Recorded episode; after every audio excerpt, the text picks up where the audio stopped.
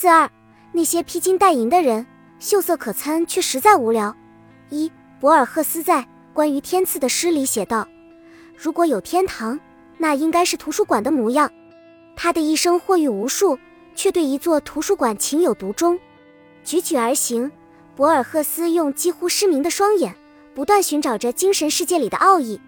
他字里行间的温切，描绘出了一个趴在书上嗜睡的人，嘴里冒出奇妙一语的场景。我眼里看到的是真正有内涵的灵魂，不仅可供人细细品味，更是趣味横生，让人精力充沛。这种生命最本真、最真切的独特形态，又哪里是世人所定义的奢靡豪华可以匹敌的？这年头，外表甚好的人比比皆是，他们穿着最新款的衣装，开着最豪华的跑车，可思想却枯槁的无法形容。内里丰盈的人，打着灯笼也难找；外表秀色可餐的人。却也实在无聊。二，开车路过一所小学，等红绿灯的时候，看到一个衣着光鲜的年轻妈妈领着稚气的孩子从学校出来。小孩尿急，年轻妈妈就顺势脱下他的裤子，让他在人来人往的马路边上解决。他一边熟练地磕出饱满的瓜子仁，将瓜子壳吐得满天飞，一边大声催促自己的孩子。他离我好近。那丰腴的臂膀上挂着的名牌包那么醒目，锃亮的高跟鞋上尽是耀眼的水钻。不知怎的，他穿得靓丽，行为却有些低劣。我真想呵斥他不该将干净的街道弄脏，可是没有，只能在心里说服自己，他一定是没文化的有钱人吧，要不然怎会在大庭广众之下表现出的行为与他的姣好面容那么格格不入？他年轻美丽，却行为低劣。三，想起一些人，他们身上总能散发一种魅力，让人感受春风化雨般的柔情，也仿佛能够看见他们思想迸发的火花。他们身上有一种特别的气质，丰富迷人。也许他们只是穿着简单的衬衫、旧裤子，不时地看一下左腕上的表。有的人像个衣着得体的英国绅士，有的人像个撑着油纸伞的江南姑娘，有的人又什么都不像。就只是那个散发着一股子芬芳味道的自己，甚是美好。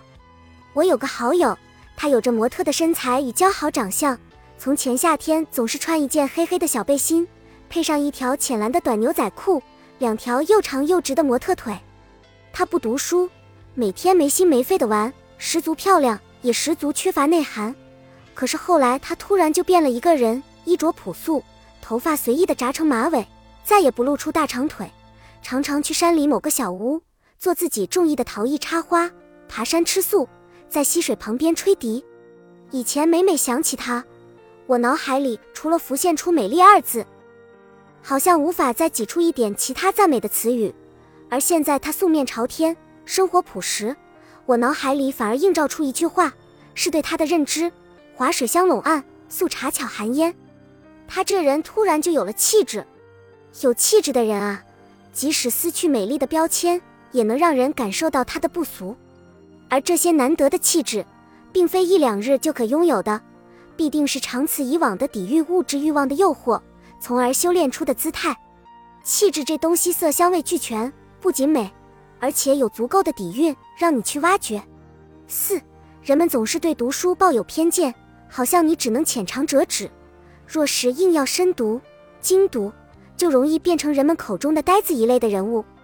读书真的会把人读傻吗？这些毫无根据的论断，想必也是一些不求上进的人的说辞。他们没读过书，就希望你和他们一样抛弃书。但是我们似乎也总是在别人发出读书无用论的时候哑口无言。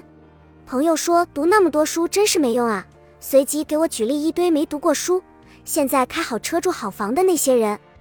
当读书的意义要用是否有能力过上物质生活来衡量时，这本身就失去说服力了。朋友口中的那些不读书的有钱人，也曾出现在我的朋友圈里。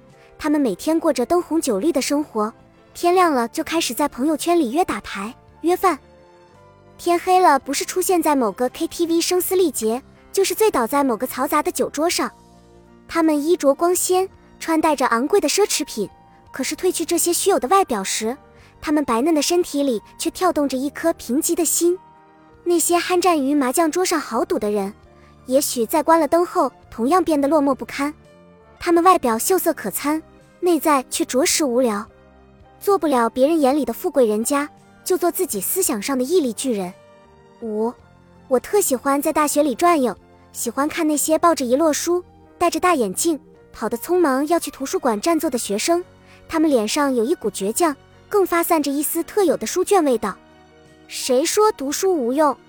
爱读书的人可以一辈子不用买香水啊，他们身上的书香沁人心脾，比什么巴宝莉浓烈馥郁的香味好闻到不知哪里。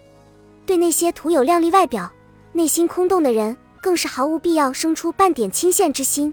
他们靠昂贵的化妆品装点自己，而一旦失去这些东西，你会发现他们思想的肤浅以及灵魂的枯燥，让人觉得有些悲凉。反观那些灵魂有底蕴、思想里蕴藏丰盈的人，就算没有光鲜的外表，也同样能够以赤子之态吸引别人，因为他们有气质、有香味，而这些优势一旦形成。就永远属于自己。这个时代，人人呼喊着去掉标签，却处处贴着标签。许多穿金戴银、衣着光鲜的靓男美女，他们除了精致的打扮，却难以找到一处可以深深吸引你的内在。既然好不容易活一场，那就让灵魂有趣一点。